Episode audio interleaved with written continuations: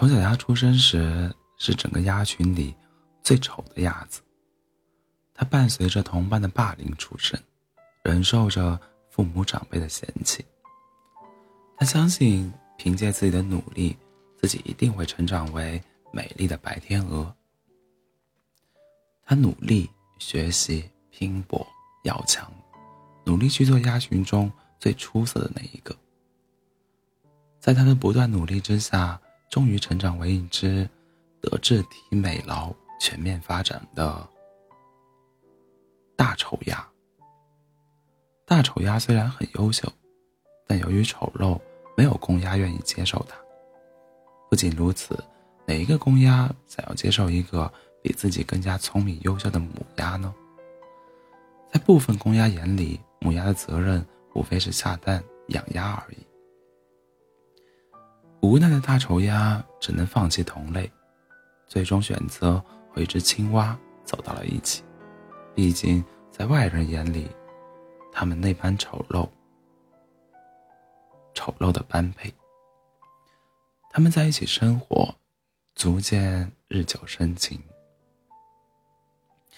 有一天，青蛙向大丑鸭吐露心声，说自己其实不是青蛙，而是一名受了诅咒的王子。但如果有三种东西，就能破除女巫的诅咒。大丑鸭焦急地问：“需要什么？”青蛙说道：“你别徒劳了，这些东西你根本弄不到。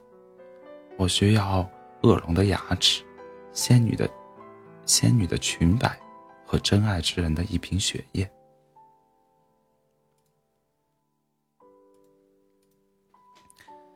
大丑鸭听说过这些遥远的传说，恶龙在世界的东边，呼风唤雨，无恶不作。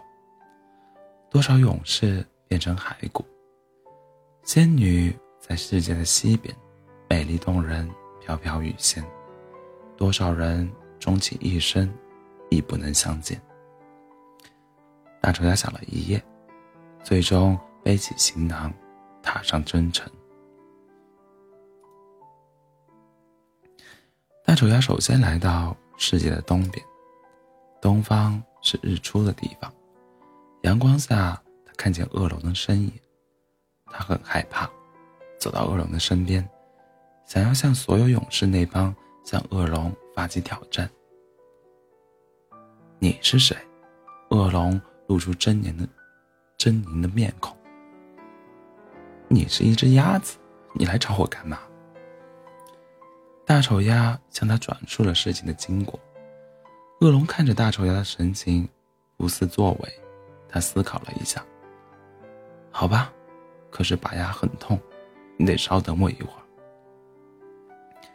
恶龙拿出一把钳子，硬生生的从嘴里拔出一颗牙齿，他痛得大叫一声。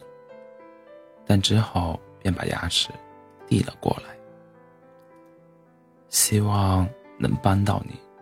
拔牙真的太痛了。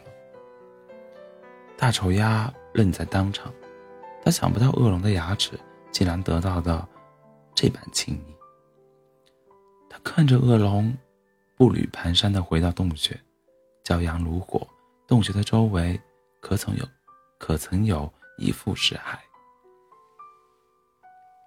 大丑鸭又回到，又来到了世界的西边，找到了美丽动人的仙女。他和仙女说：“仙女，请你借我的。”请你借我你的衣摆一用，好吗？仙女笑眯眯的看着他，好啊，朋友。可是你知道吗？这个裙摆是用银河编织的，材料一块衣摆，需要费掉很多法力。仙女，您说吧，只要能够给我，我愿意报答你。仙女继续笑着说：“好啊，那你。”就来给我打工吧。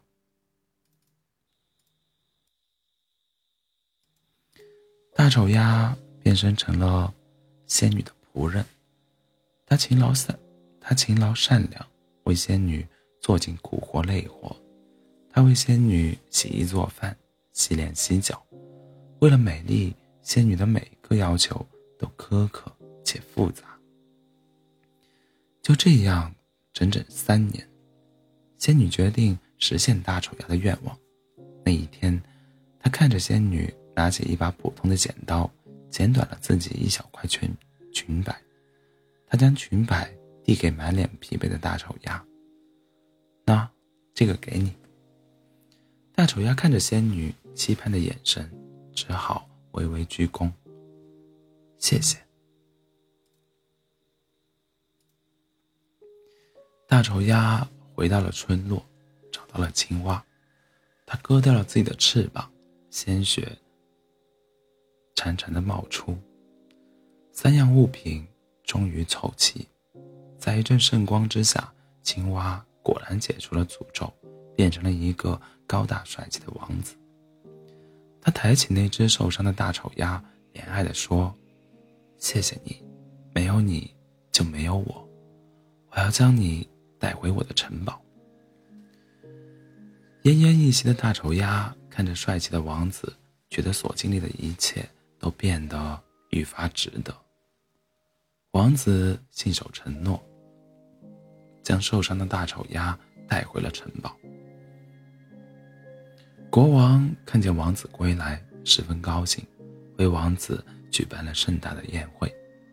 在宴会中，王子独自出席。在与一众公主跳舞之后，他享受了最美味的一顿鸭肉。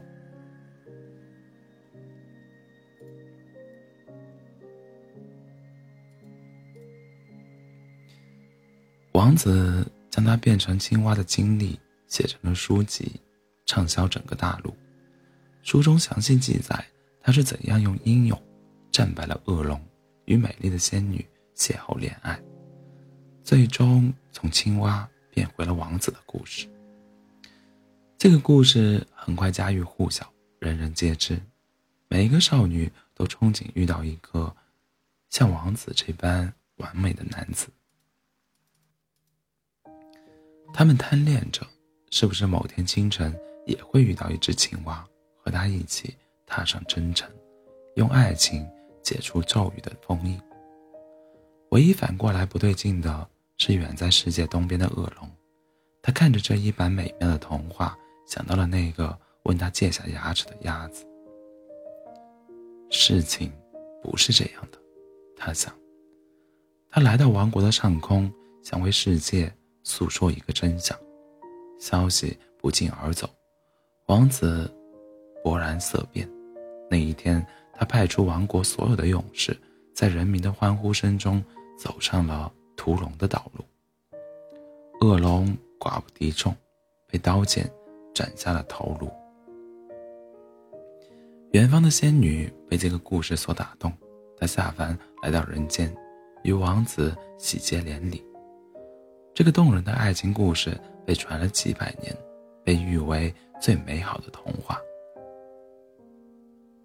可是，谁还知道，有那么一个到死还相信着。王子的小鸭子呢？恶人真的会有恶报吗？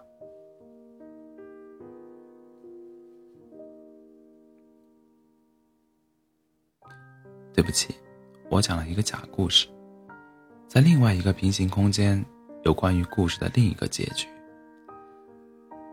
丑小鸭出生时是整个鸭群里最丑的鸭子。它伴随着同伴的霸凌出生，忍受着父母长辈的嫌弃。他相信，凭借自己的努力，自己一定会成为美丽的白天鹅。最终，他真的成了，成了一只美丽的白天鹅。晚安，做个好梦。